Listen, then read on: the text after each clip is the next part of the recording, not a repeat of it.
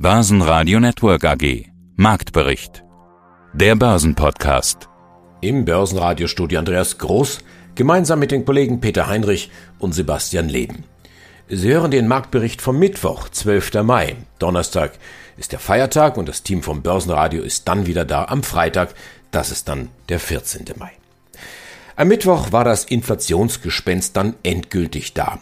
In den USA steigen die Verbraucherpreise um knackige 4,2 Prozent, deutlich mehr als erwartet. Doch die Anleger, zumindest die meisten, reagieren besonnen. Sie erinnern sich daran, was die Notenbanken fast mantrahaft gesagt haben. Immer und immer wieder. Ja, die Inflation wird steigen. Das wissen wir. Wir rechnen damit. Aber wir werden die Zinsen nicht anheben, das Geld wird weiter reichlich und billig sein. Folglich hatte das Inflationsgespenst etwas von seinem Schrecken verloren. Der DAX bewegte sich in einer engen Handelsspanne seitwärts und schließt am Ende 0,2 Prozent fester bei 15.150 Punkten. Der MDAX dagegen verliert leicht 0,5 Prozent und schließt bei 31.639 Punkten. Der Fokus lag somit auf den Unternehmensnachrichten und den Bilanzen. Und da gab es reichlich, mehr als reichlich. Bayer zum Beispiel punkten mit dem Agrargeschäft und legen über 6% zu. Topwert im DAX. Über 6% abwärts dagegen ging es erneut mit Delivery Hero. Schlusslicht im DAX. Die Telekom gewinnt nach Zahlen und Analystenlob 2%. Bei RWE hat der Wintereinbruch in Texas zum Gewinneinbruch geführt. Knapp 2% Minus für die RWE-Aktie. Allianz plus 1,5%, Merck minus 2,2%, Gewinn plus bei der Deutschen Wohnen, Mini plus bei der Aktie. Und das waren nur die Werte aus der ersten Reihe. Und nur die aus Deutschland. Mehr kommen jetzt im Schnelldurchlauf auf Sie zu, damit Ihnen am Feiertag nicht langweilig wird. Sie hören jetzt Auszüge aus unseren Interviews mit den Vorständen und Pressesprechern aus diesen zwölf Unternehmen. RWE, Deutsche Telekom, Click, 3U Holding, Deutsche Beteiligungs AG. Aus Österreich haben wir Wienerberger und die Post, Indus Holding, die beiden Immobilienreiz Deutsche Industrie und Deutsche Konsum und Masterflex. Zunächst aber die DAX-Analyse. Andreas Fürkamp, Aktienstratege der Commerzbank. Bleiben wir noch mal kurz beim DAX, wenn Sie sagen, 16.000 könnte man sehen. Wie sieht denn Ihre Jahresprognose für den DAX aus? Äh, die habe ich äh, nicht verändert, Herr Heinrich. Also ich hatte Ihnen ja gesagt, Jahreshoch eventuell sogar 16.000. Meine ursprüngliche Prognose waren ja 15.400 Indexpunkte fürs Jahreshoch. Aber da sind wir ja früher als erwartet hingelaufen. Deswegen habe ich meine Prognose fürs Jahreshoch auf 16.000 angepasst, was meiner Meinung nach in, im Juni, Juli im Juli, August erreicht wird während der Q2-Gewinnsaison. Aber fürs zweite Halbjahr bleibe ich im vorsichtigen Lager. Und das sind halt, halt diese Gründe, die wir ja auch am Anfang des Gesprächs besprochen haben. Also ich, ich bin der Meinung, dieses Inflationsgespenst, das wird weiter am Aktienmarkt sein, die Investoren weiter verunsichern. Also wir sind auch der Meinung, dass die US-Notenbank dann im zweiten Halbjahr anfangen wird zu diskutieren, dass sie ihre Anleihenkäufe reduzieren muss. Das wird den Markt wirklich meiner Meinung nach ähm, schwer beschäftigen. Dann wird es wahrscheinlich Diskussionen geben über höhere Unternehmenssteuern, insbesondere in den USA. Da gibt es ja auch so Diskussionen in den USA, dass die Kapitalertragssteuer für Vermögende sich verdoppeln soll, von 20 Prozent auf 40 Prozent. Also wenn das wirklich beschlossen werden sollte, werden natürlich viele Wohlhabende in den USA das zweite Halbjahr nutzen, um Aktienexposure abzubauen. Das sind für mich so alles Faktoren, weswegen ich immer noch der Meinung bin, zum Jahresende steht der DAX bei 14.200 Indexpunkte, also wirklich 1000 Punkte niedriger als auf dem aktuellen Niveau. Mein Name ist Andreas Fuchs, ich bin Pressesprecher der Deutschen Telekom. Boom in den USA und Europa läuft stabil. Das könnte man fast schon als Überschrift nehmen. Umsatz plus ein Drittel auf 26,4 Milliarden. Ohne Sprint wären es plus 7 Prozent. Operativ plus 41 Prozent auf 9,2 Milliarden. Ohne Sprint wären es 8 Prozent. Netto bleiben 936 Millionen, ein Plus von 2 Prozent. Das sind die wichtigsten Eckdaten, die Zahlen. Sind Sie zufrieden mit dem Jahresauftakt? Das war ein hervorragender Auftakt in das Jahr 2021. Wir setzen den Wachstumskurs aus den Vorjahren nahtlos fort. Die Zahlen sind rund über alle Segmente sehr, sehr positiv. Und das hat uns ja letztlich dazu gebracht, unsere Prognose für das Jahr anzuheben. Und das ist eben nicht nur auf die hervorragenden Ergebnisse in den USA zurückzuführen, sondern auch Der Konzern außerhalb der USA liefert bessere Zahlen als erwartet. Deswegen konnten wir auch da die Prognose anheben. Aus berufenem Mund, wie lautet jetzt die aktuelle Prognose? Die aktuelle Prognose, da muss man jetzt ein bisschen sprachlich genau bleiben, lautet ein Free Cashflow AL von mehr als 8 Milliarden Euro und ein bereinigtes EBITDA AL von mehr als 37 Milliarden Euro. Wer sich ein bisschen auskennt, der weiß, vorher hieß das rund. Das sind sprachliche Feinheiten, aber das sind Dinge, auf die in, bei den Profis, bei den Analysten, Investoren genau geachtet wird und die wissen schon, welche Botschaft damit verknüpft ist, auch wenn es erstmal nicht sehr spektakulär klingt. Also das eine Mal rund und das andere mehr als. Ist das die, die sprachliche Feinheit, die Sie meinen? Das ist die sprachliche Feinheit. Ja, rund kann heißen, rund 8 kann das 7,9, 8,1 heißen und mehr als ist eben ein anderer Zungenschlag. Wie gesagt, ähm, Profi-Finanzjargon der Investmentbanker und Analysten. Aber äh, die Botschaft ist klar, wir trauen uns mehr zu, als wir das noch vor ein paar Monaten getan haben. Guten Morgen von meiner Seite. Mein Name ist Michael Müller und ich bin CFO bei der RWE. Ja, dann wollen wir reinschauen in die Zahlen. Das ist ja der eigentliche Anlass unseres Interviews. Schon im letzten Interview zu den Jahreszahlen, das noch mit Ihrem Vorgänger in der CFO-Funktion. Da ging es um ein interessantes Phänomen. Ein harter Wintereinbruch in den USA. Das hat ihre Anlagen und Leitungen lahmgelegt. Der Strom war aber branchenüblich schon vorab verkauft und den konnten sie dementsprechend nicht liefern. Deshalb mussten sie den von außen zukaufen, aber Strom war dementsprechend knapp und teuer. Es gab auch einen regulatorischen Eingriff. Wie teuer kam sie das am Ende jetzt zu stehen? Also in Summe summiert sich der Verlust zu 400 Millionen im ersten Quartal. Nettoergebnis 340 Millionen Euro. Im Vorjahr waren es noch 614 Millionen, also rund halbiert. Das EBITDA bei 883 Millionen, im Vorjahr noch 1,32 Milliarden. Ist das jetzt eben hauptsächlich dieser Wettereffekt, den wir da sehen, oder was ist da ausschlaggebend? Genau, der wesentliche Treiber ist der von Ihnen angesprochene Wettereffekt. Wir haben darüber hinaus aber auch gesehen, dass dieses Jahr im Vergleich zu dem Vorjahr die Windverhältnisse schlechter waren, wobei man muss dazu sagen, dass im Vorjahr im ersten Quartal die Windverhältnisse außerordentlich hoch waren. Und das ist einfach ein Thema, was wir zukünftig deutlich mehr bekommen werden. Als Spieler im Bereich der Erneuerbaren wird unser Ergebnis entsprechend an den Windgeschwindigkeiten oder den Windbedingungen in den Märkten, in denen wir aktiv sind, abhängen. Ich bin Susanne Zeitler, Finanzvorstand der Deutschen Beteiligungs AG. Und die Deutsche Beteiligungs AG ist ein Eigenkapitalinvestor mit Buy-and-Build-Strategie und wir sprechen heute über die Zahlen zum ersten Halbjahr 20 2021 ist ja ein äh, Geschäftsjahr, was über den Jahreswechsel, Jahreswechsel hinausgeht und über die kürzlich durchgeführte Kapitalerhöhung. Ganz kurz die Zahlen, Konzernergebnis 73,1 Millionen Euro im ersten Halbjahr. Im Vorjahr waren es 76,7 Millionen, allerdings minus. Also ein deutlicher Sprung. Ist Corona für Sie abgehakt? Ähm, naja, abgehakt will ich nicht sagen. Wir arbeiten nach wie vor von zu Hause aus, also remote, wie man in England sagt, haben dennoch seit einem Jahr Beachtliches geschafft. Unsere Erfolgsbilanz lässt sich wirklich sehen. Aber natürlich trägt Corona nach wie vor die Unsicherheit unserer Prognose. Und wenn Sie sehen, was wir nach einem halben Jahr erreicht haben, und was wir für das gesamte Kalenderjahr prognostizieren, dann können Sie daraus ableiten, dass wir nach wie vor für die zweite Jahreshälfte verhalten optimistisch sind. Und das hat auch mit dem weiteren Verlauf der Pandemie und, und den Impfungen zu tun. Aber der Nettovermögenswert in den ersten sechs Monaten ist gestiegen um zehn Prozent, mehr als zehn Prozent, auf jetzt 464,8 Millionen Euro. 33 Beteiligungen haben Sie.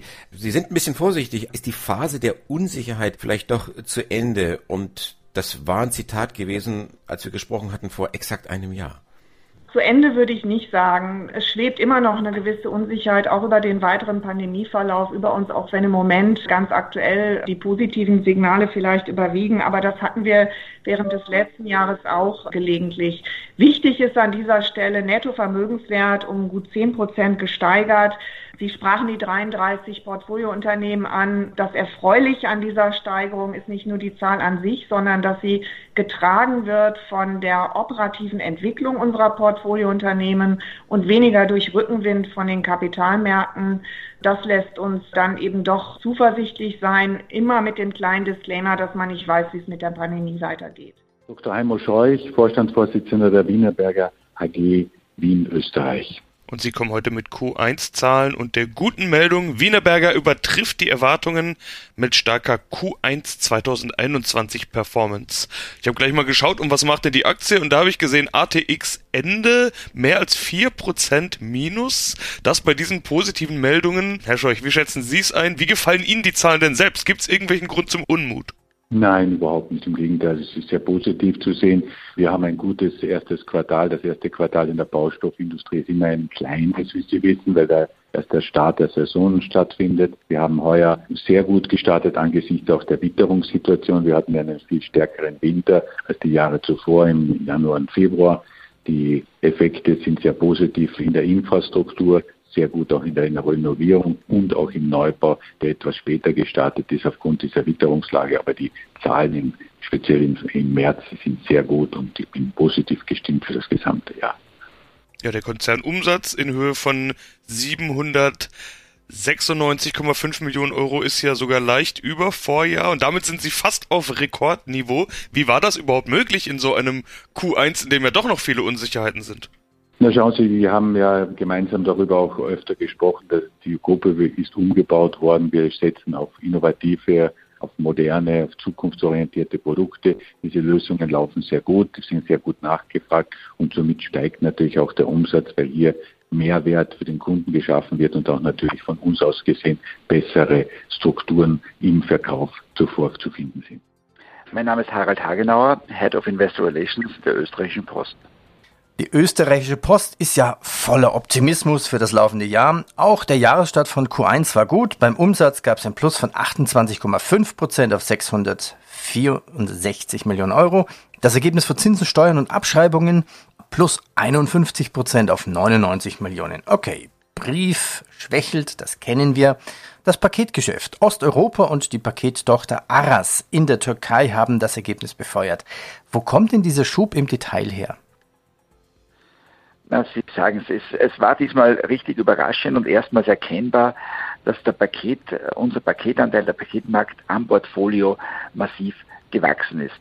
Und das ist, glaube ich, das erste Mal, wo wir ein Quartal haben, wo die Paketdivision sogar größer ist als die Briefdivision. Das heißt, in Wirklichkeit stehen wir ab nun auf zwei starke Säulen. Die Vergangenheit, wo wir immer ein dominantes Briefgeschäft haben und einen kleinen Bruder des Paketgeschäfts, das ist nicht mehr der Fall.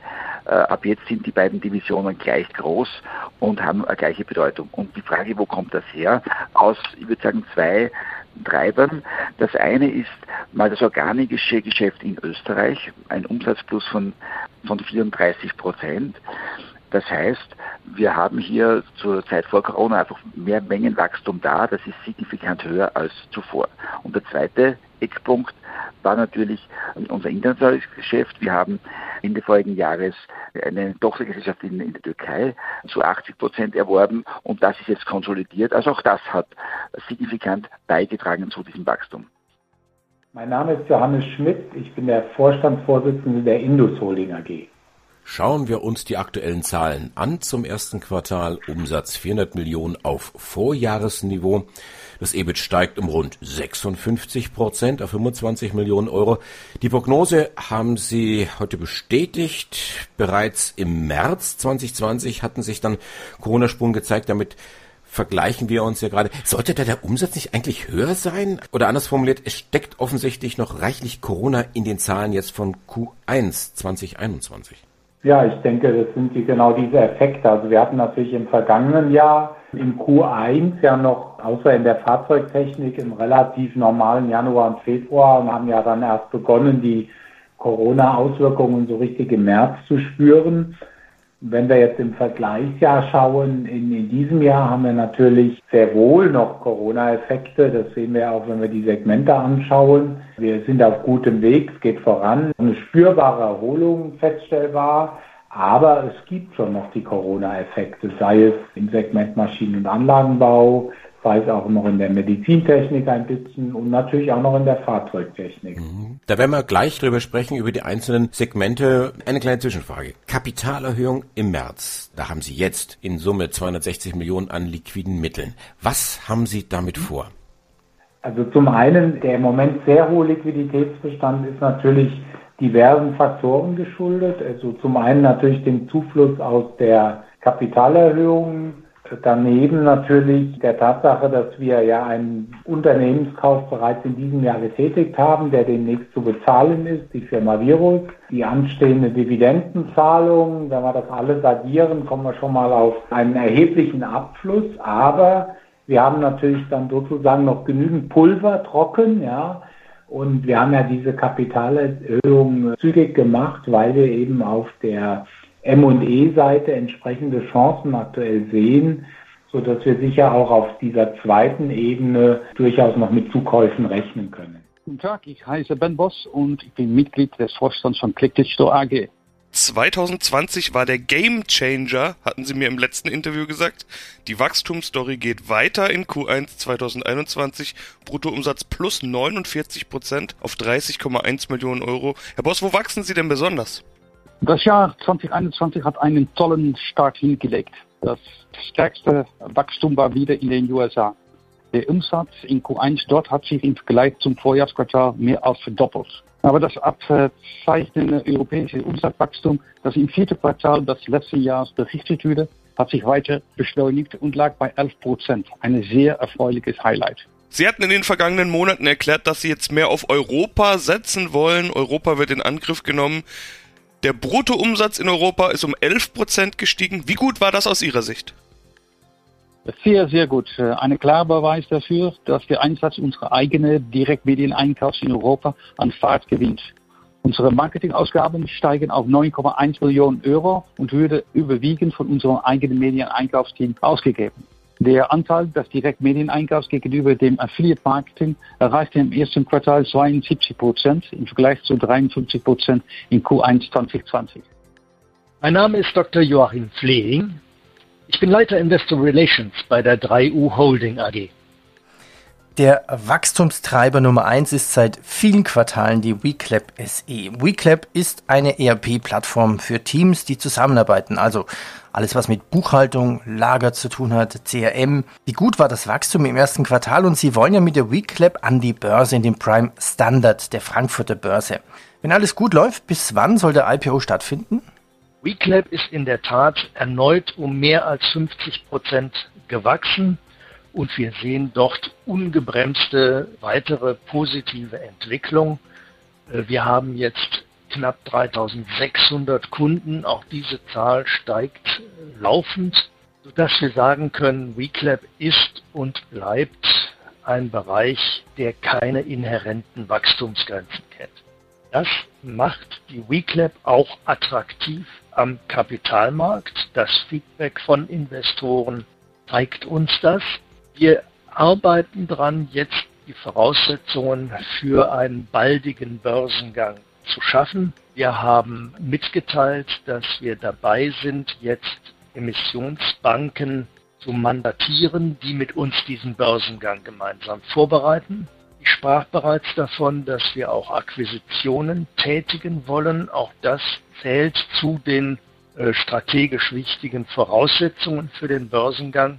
Wenn diese Voraussetzungen vorliegen und wenn das Börsenumfeld günstig ist, wonach es im Augenblick aussieht, dann kann ein solcher Börsengang, und Sie merken, ich bin da ein bisschen vorsichtig, dann kann ein solcher Börsengang Ende diesen, Anfang nächsten Jahres stattfinden. Marc Becks, ich bin der Finanzvorstand der Masterflex SE mit Sitz in Gelsenkirchen. Ich hatte gefunden, ich weiß nicht, ob das Zitat von Ihnen oder vom CEO war, das erste Quartal war herausfordernd. Was war jetzt das Herausfordernde? Sie klingen relativ entspannt. Es sind schon ein paar herausfordernde Themen zu meistern. Das für uns vielleicht dramatischste oder wichtigste Thema ist die Situation an den Rohstoffmärkten. Das ist ja auch in den Zeitungen zu lesen, ähm, insbesondere was die Chipindustrie angeht. Von der sind wir jetzt nicht so abhängig, aber ähnliche Szenarien haben wir auch in der Kunststoffindustrie. Und das hat quasi zwei Konsequenzen. A, steigende Rohstoffpreise, die wir auch beziehen und zweitens Knappheiten. Und Knappheiten ist natürlich das, was uns noch am meisten sozusagen bedrückt, weil wir dann die Kunden nicht beliefern können. Und es gab auch bei den Zulieferern verschiedene Force-Majeure-Fälle. Und das ist natürlich eine sehr unglückliche Entwicklung. In der Presse war natürlich auch zu lesen, was im Suezkanal passiert ist, auch wenn wir davon direkt vielleicht nicht so abhängig waren, weil wir aus der Region nicht so viel ähm, Waren beziehen ist trotzdem die Situation an den Rohstoffmärkten herausfordernd. Das Zweite ist natürlich, wenn ich, wie vorhin gesagt, die Wirtschaft in den Startlöchern sehe, ist aber auch das Thema Impffortschritt, was sozusagen als zweites Thema bremsend ist. Und das bedeutet natürlich auch die eigene Mannschaft, die auch so ein bisschen vielleicht dann schon mal Ermüdungserscheinungen hat, dann trotzdem immer wieder zu stärken und, und Mut zuzusprechen. Und ich glaube, das kennen viele Leute aus ihrem Privatleben. Da sind wir ja gar nicht allein mit, sondern das ist schon so eine gewisse Ermüdung, mentale Ermüdung bei vielen zu sehen. Und deswegen ist es eine herausfordernde Zeit auch in Q1 gewesen, aber tatsächlich sind wir mit der Entwicklung, die wir in Q1 genommen haben, sowohl umsatzseitig, aber insbesondere auch ergebnisseitig durchaus sehr zufrieden. Alle Interviews hören Sie außerdem in voller Länge auf börsenradio.de und in der Börsenradio-App. Das Team vom Börsenradio sagt jetzt Dankeschön fürs Zuhören, wo immer Sie uns empfangen haben. Einen schönen Feiertag. Mein Name ist Andi Groß. Börsenradio Network AG Marktbericht. Der Börsenpodcast.